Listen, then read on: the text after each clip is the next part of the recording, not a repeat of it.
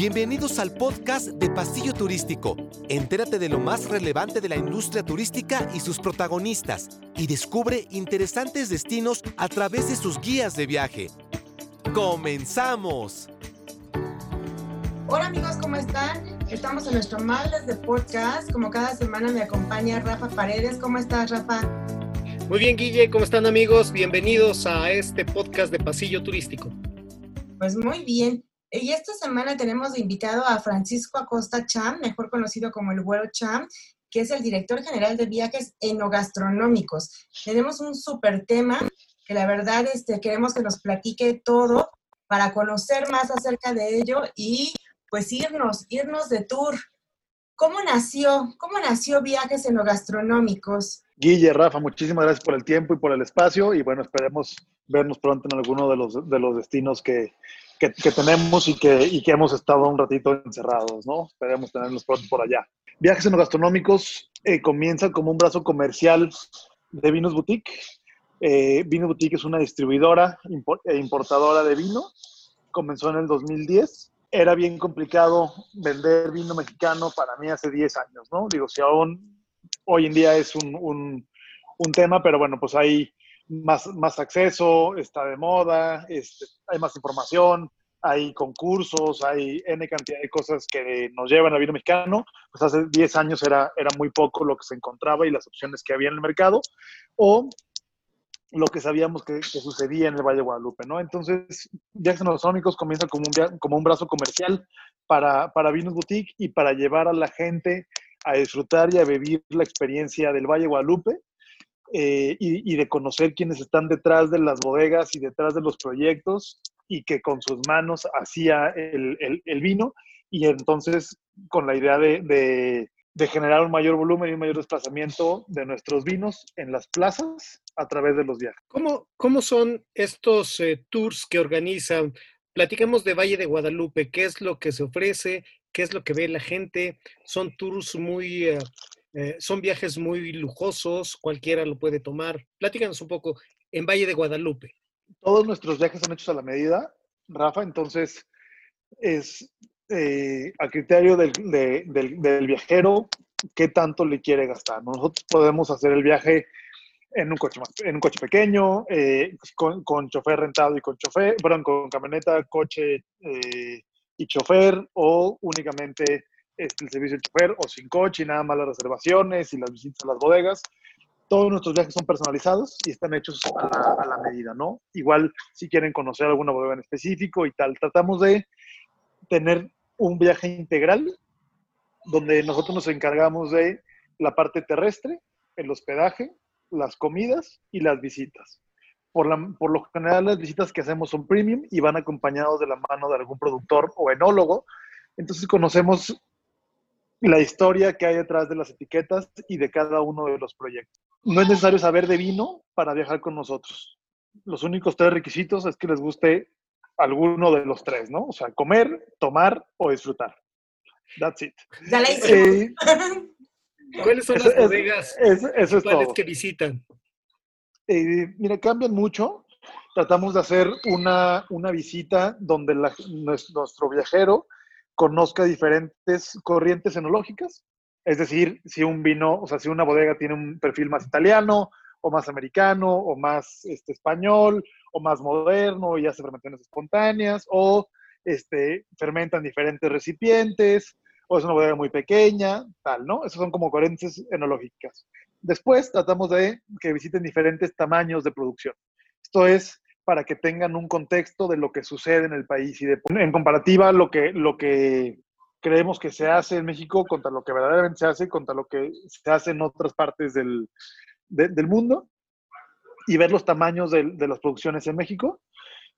El 95% de los proyectos que hay ahorita son de primera generación y son proyectos de retiro o de familia. Entonces, por lo general quienes te reciben pues son los, los dueños y tienes la oportunidad de platicar con ellos y de conocer su historia, ¿no? Que creo que pocas veces tenemos esa oportunidad en el mundo de hacer, ¿no? Y la, otra parte es el tema arquitectónico. Hay muchas bodegas bien padres en, Ensenada, que están construidas de diferentes maneras o diferentes gustos, unas mucho más modernas, unas más alternativas, unas construidas con barcos invertidos, otras con todo el tema de reciclaje. Em, en Ensenada está una planta de, de, micas de lentes muy importante, entonces hay bodegas que utilizan las micas que no pasan el control de calidad para usarlos como, como tragaluces en, en, la, en la bodega o en el restaurante. Em, hay una bodega construida con, o sea, con mucha madera y un tema como de, de rieles de, ferrocarril.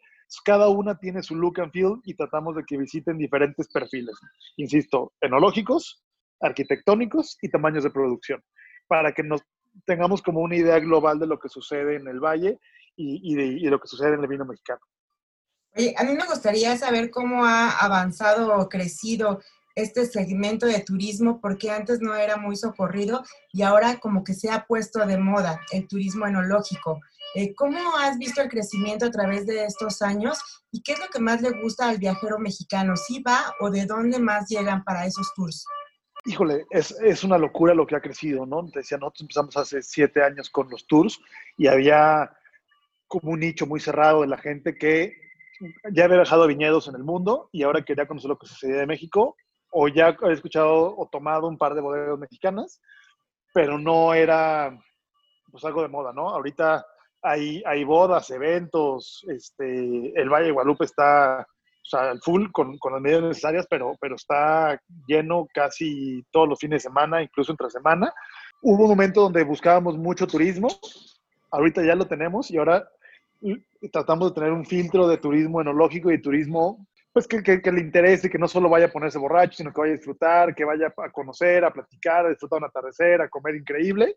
Y esperemos en algún punto, no tan lejano, hablar de un turismo sustentable. Hay, hay, hay muchos proyectos en el Valle de Guadalupe que, que se inauguraron el año pasado y este que lamentablemente están enfocados en un turismo que, que, no sé si es el ideal para el valle. O sea, el valle es una zona agrícola y vamos ahí por el vino y vamos a conocer lo, lo, que, lo que hay detrás de una botella de vino, ¿no? Y a comer el producto que hay del mar y del campo y, y, de, y las codornices y el cerdo, pero un tema muy local y, y ha crecido y ahora pues vemos gente tomándose vino en yardas y shots y eh, que está padrísimo, pero váyanse a Cancún o a Cabo o a algún otro lado, ¿no? ¿Qué, proyecto, ¿Qué proyecto de turismo sustentable puedes comentar que se esté dando? Sobre todo yo creo que esa es la tendencia que vamos a empezar a ver, no un turismo masivo, sino un turismo muy especializado que busca estar, pues como lo estamos viendo, cerca de la naturaleza, el turismo sustentable. ¿Qué, qué, ¿Qué, proyecto hay? Mira, hay, hay, un, hay un rancho muy histórico en, el Valle de Guadalupe que se llama Mogor Badán. El rancho se llamaba Mogor y la familia se apellida Badán. Él era un oceanógrafo que, que llega en el Valle de Guadalupe bueno, que llegan a Ensenada y compran un rancho como de mil y cacho hectáreas hace, hace muchos años. Eh, ahorita está la, tercera generación encargada del, proyecto y tienen un huerto, un restaurante y una vinícola. El vino que se produce ahí, Mogorbadán, es quizá el vino de culto mexicano. Es un vino que se libera y en menos de 6, 8 meses ya se acabó en el mercado tienen un vino blanco de uva es, que es una variedad suiza, y esto es porque la familia son descendientes de suizos y franceses, que llegaron a Ensenada, al, tema de la, de la, oceanografía, y eh, en su vida de, de, campo decidieron plantar vides por por un tema de, de querer hacer el mejor vino para México, muy al estilo de Burdeos. Entonces sembraron Cabernet Sauvignon, Merlot, eh, Cabernet Franc, poco Malbec y Petit Verdot, y digo, esas, esas cepas han ido eh, perdiendo y quedando algunas. El, el es la uva blanca, que es la única bodega en México que tiene. Y eh, el restaurante, que se llama Deckmans, es Deckmans en el Mogor, es del chef Drew Deckman, que él es eh, un americano que hizo su carrera este, de gastronomía o culinaria y de, y de trabajo en, en, Francia, en Italia y en Alemania. Él fue el chef eh, encargado en el Ritz de Berlín, en el restaurante Vitus, y mientras él era el chef, le dan una estrella Michelin. De ahí, él se vuelve el chef personal de Tom Cruise por, por cinco años Y más allá del el tema de ser el chef de un actor, es ser el chef de una figura tan importante para una religión. Ser el encargado de toda la gastronomía y qué comía y qué dónde y la ruta de salida y todo este tema. Se cansa de andar el tingo al tango y pone su restaurante en eh, Los Cabos, enfrente del Hotel Palmilla, todo con un, con un tema sustentable, con un tema de eh, producto local, de un, de un huerto, de, eh, tener control sobre, sobre el criadero de los, de los animales que él tenía para, para el restaurante y empezó a abrir en las temporadas bajas de los cabos, altas de Ensenada, en, en, el rancho del Mogor. Entonces era en el Mogor y duraba dos meses o tres meses. Ahorita ya está completamente de planta en el Valle de Guadalupe y cerró en los, en los cabos. Es un restaurante donde toda la cocina se hace en asador o en horno, todo en leña o en carbón y eh, con, un, con una filosofía de slow food, ¿no? Que es esta filosofía italiana que nació en Treviso, opuesta al, al fast food americano. Esto quiere decir que cada, cada eh, animal o producto tiene su método de sacrificio y su tiempo y su momento de cocción y de preparación. No hay por qué acelerar los procesos. Entonces Drew elige eh, los ostiones que tienen cierto horas de, cierto hora sol en el día y cierta eh, altura y cierta posición y tal y tamaño. Este, Drew, es un amigo muy querido, es, es, es, mi, mi, compadre. Me ha tocado en varias comidas que si pasan cinco minutos los ostiones este, como al aire, al aire libre o al, sol y nadie se los come, llega y los, y los tira y los cambia. Y esos ostiones no son lo que yo busco de calidad para nuestro cliente. Esas comidas con el chef Drew hace maridajes, ¿qué, qué vinos se recomiendan, con, sobre todo con ese tipo de productos de mar? Mira, les recomendamos este, dejar, todo en nuestras manos. Nosotros eh, buscaremos la, la, la, mejor opción para que disfruten el lugar, la comida, el atardecer, las vistas y que se vayan bien comidos, bien bebidos este, y, digo, ya medio de broma decimos que es un viaje con comida corrida, ¿no? Desde que te bajas del avión hasta que te vuelves a subir. Ay, y el alojamiento, ¿ustedes también lo se encargan de, ponerlo? ¿Cómo, cómo preparas el paquete de todo esto? Depende, depende la cantidad de, viajeros, porque hay muchos hoteles boutique que tienen seis habitaciones. No sé si es un grupo pues de, siete parejas ya no, ya no cabe ahí o, no, hay disponibilidad en los hoteles y tal, pero eh, dependiendo de la cantidad de viajeros y el presupuesto, hacemos una propuesta de hospedaje. Hay varios hoteles como Bruma, eh, La Villa del Valle, Hacienda Guadalupe, Cuatro Cuatros, Encuentro, Villas Matilda, Epicentro, El Cielo, con los que tenemos convenio y mucho, y, mucho trato desde hace, desde hace años. Y bueno, pues lo recibirán como, como gente de casa, ¿no? Y ahorita es complicado salir, pero este, estaba viendo que también tienen tours para California y también para Italia. Sí, hombre, este, año teníamos un par de viajes en octubre y con, con, con entre pandemia e incendios en, en, en, Napa se puso complicado.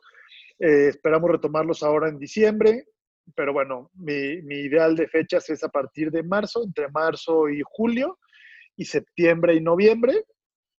Y en California tenemos dos experiencias, una en Paso Robles y una en Napa. Paso Robles es una zona entre Los Ángeles y San Francisco, es una zona productora de, vino, donde por lo general están las familias en su proyecto de retiro. Es una zona que tiene muchas variedades del ródano, del sur de Francia, que es Grenache, Syrah, Mourvedre, Cunois, eh, y es una zona relativamente nueva en este tema de, de, bodegas boutique. A mí en lo personal me gusta mucho. Visitar Paso Robles, San Luis Obispo, o sea, como toda esta zona alrededor que, son proyectos más chicos y con mucho corazón detrás, ¿no? Con mucha historia. Y en el tema de Napa, vamos, eh, igual que en el Valle de Guadalupe, a buscar o, a buscar que los clientes tengan diferentes experiencias en tamaños de producción, en corrientes analógicas y arquitectónicas. Entonces, sí vamos a una bodega muy grande como Keimus, pero vamos también a bodegas chicas y, top como Harlan o como, o como Promontory. Vamos a Maldonado, que es una bodega de unos amigos de Michoacán, que se fueron a perseguir el sueño americano, ahora es la segunda generación, la bodega está en Calistoga, al norte de Napa, está increíble y son vinos de 150, 130 dólares allá, con grandes puntajes en revistas como One eh, Advocate y One Spectator. Detrás de todos los vinos americanos, sin error, hay mexicanos. Entonces, quienes nos reciben en la mayoría de las bodegas, pues es el Cellar Master, el, el, el Winemaker Assistant, el Winemaker, este, que son mexicanos y curiosamente son de Jalisco o de, o de Michoacán. Van, van a, a, a bodegas boutique, a bodegas eh, no tan grandes como las tradicionales que están en Napa Valley, ¿no? Las también vamos a las grandes, también Ajá. vamos a las grandes, a que vieron un poco del, del Disney Tour, ¿no? Pero, pero, pero vamos a unas muy pequeñas como Harlan, por ejemplo, Harlan es una es una bodega familiar. Ajá. Los mismos, los mismos eh, dueños tienen Promontory, eh, The Mascot, Bond y eh, el, hotel, el Hotel Middlewood, que lamentablemente se quemó su restaurante 3 estrellas Michelin ahora en octubre. Se llamaba The Restaurant at Middlewood. Este, esta familia, se piden Harlan, tienen, tienen varios proyectos, todos high-end o, o, top, y bueno, pues nosotros tenemos acceso a estas, a estas bodegas, ¿no? Claro. En, en, en, el tema culinario, ¿qué es lo que, lo que visitan? Híjole. Está el Culinary Institute of America. Y sí, Culinary Institute of America. Hay restaurantes muy, muy este, sofisticados como uh, la lavandería de White eh, Laundry. French Laundry, sí, yeah, the French Laundry. The French Laundry, exacto. The French Laundry. Este, igual buscamos, buscamos como balancear y equilibrar todo, ¿no? Y también pues está hecho a la, a la, medida. Vamos desde unas hamburguesas en la carretera de Santa Elena que se llaman Gots, están increíbles, medio tema picnic. Vamos a Press, que es un restaurante muy enfocado al tema de, de vinos eh, locales, pero en Press tenemos acceso a una carta de, de champañas, este, a la cual tienes acceso después de ciertas visitas o de conocer a alguien o lo que sea. Vamos a The French Laundry, si son grupos de, menos de, seis personas. Vamos a Bouchon a desayunar, que es como el hermano pequeño de French Laundry. A Doc, que es un, pollo frito también súper cerca de, de, de, French Laundry, ahí mismo en Johnville.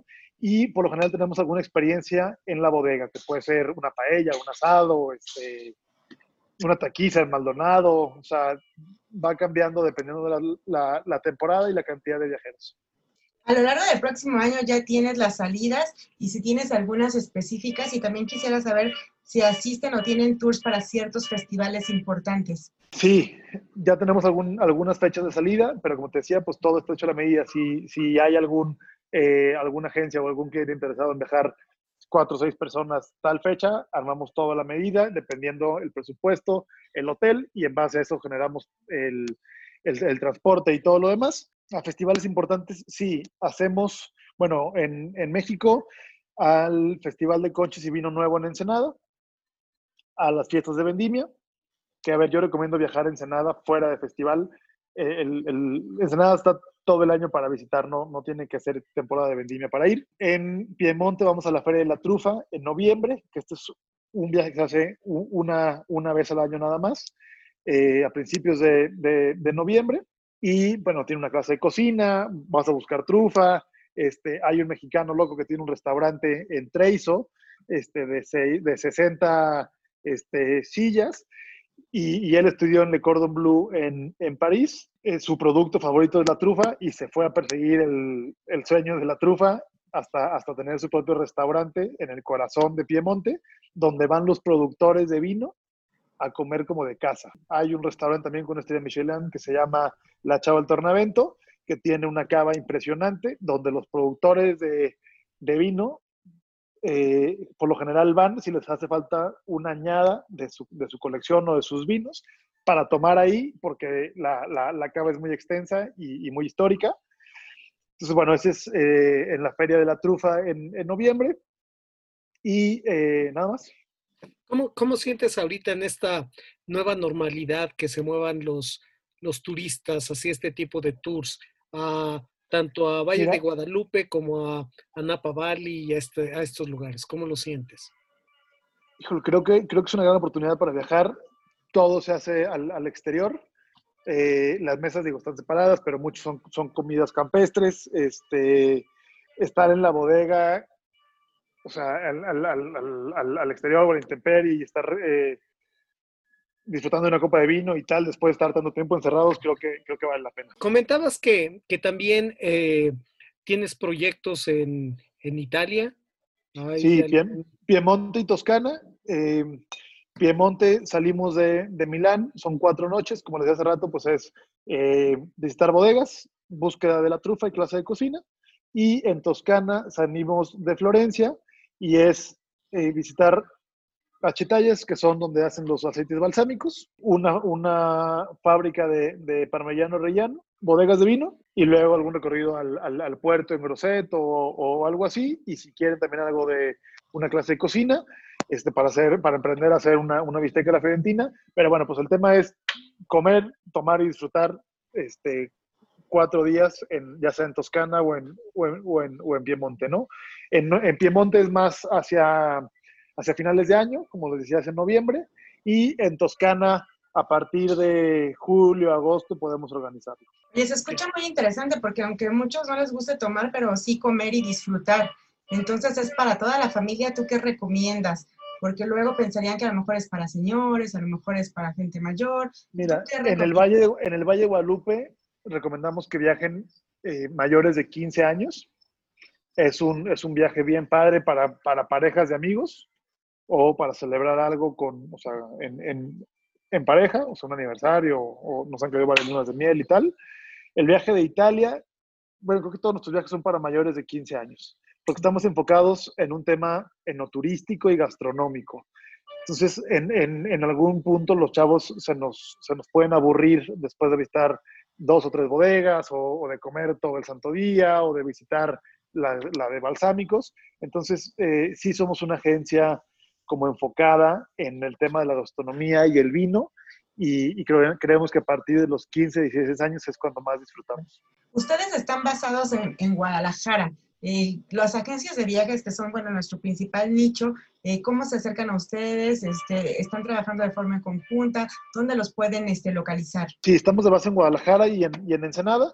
Y bueno, el tema de, de, de, California lo vemos en cualquiera de las dos oficinas, al igual que el tema de, de Italia. Trabajamos ya con algunas agencias a nivel nacional y bueno, pues les, les dejo aquí si quieren mi, mi, mi contacto, este, arroba viajes gastronómicos o contacto arroba viajesgastronómicos.com. Ahí me encuentran este, en, en, redes como Güerocham con W, W-E-R-O-C-H-A-M, Cham es mi apellido. Y bueno, en, en, nuestra página que es viajesenogastonómicos.com. Y bueno, pues cualquier cosa con, con Deluxe Travel también, que somos unos, unos eh, aliados de, de, de, ellos y que nos han eh, apoyado mucho para, para crecer, ¿no? Muy bien. Maravilloso.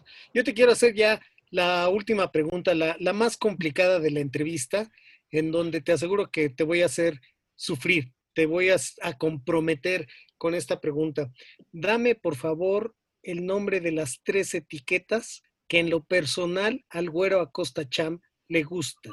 Sean mexicanas. Dime, dime el nombre de la etiqueta, la, el tipo de uva y de qué bodega vienen, si son mexicanas o, o de otro país. Se, se, vale de todos los lugares en donde estás. Mira, Rafa, sí, sí verdad, está complicada y, y no es por sangrón, pero no, digo, no es, no es, por sangrón, pero, pero creo que vale qué vas a comer, con quién, cuándo, dónde, tal, pero bueno, eh, Blanco el Mojorcito 2019 de Viñas de Garza, Valle Guadalupe, me gusta mucho. Blanco okay. del Mojorcito, es un sauvignon blanco en chardonnay, súper fresco, muy cevichero, para ensaladas, para el calor, para la playa, este, para empezar una comida. Cabrón, que es Cabrón, de mi amigo Edgar Torres en, en, en Paso Robles, igual eh, gente súper trabajadora que se cruzó de, de bien documentado este, Estados Unidos, cambió de mesero, de capitán, después en una bodega, ahora es propietario de dos bodegas y haciendo el juego de palabras, mezcla Cabernet Sauvignon con uvas del Ródano, por eso el vino se llama Cabron. Está increíble, de Paso y, Robles. Y, y, Paso Robles ha crecido muchísimo, está creando una, una reputación muy sostenible, muy competitivo con Napa. Sí, y como te decía hace ratito, pues son proyectos de, de, de, familia, ¿no? Que a mí en lo personal me gusta conocer más esos pequeños productos, eh, proyectos o productos que creo que tienen mucho más corazón y, y gente detrás que algo eh, muy masivo y donde se produce a, a, gran escala. cuando, cuando estamos hablando del campo, estamos hablando de un, de un producto de, de, de, campo, un ingrediente más en la mesa, ¿no? O sea, yo soy partidario de los tomates este, orgánicos y de los huevos que, que producen en la granja este, a 20 minutos, no del tema masivo, y en el, vino trato de, de, buscar más o menos lo mismo. Y, eh, híjole. La tercera. A ver, ya di un blanco súper fresco, di un tinto más corpulento, más este, serio para asados y tal. De las eh, eh, viajes, de los viajes a Italia, vinos de Italia, que Mira, me gusta mucho Aldo Conterno, es un productor en, en, Piemonte.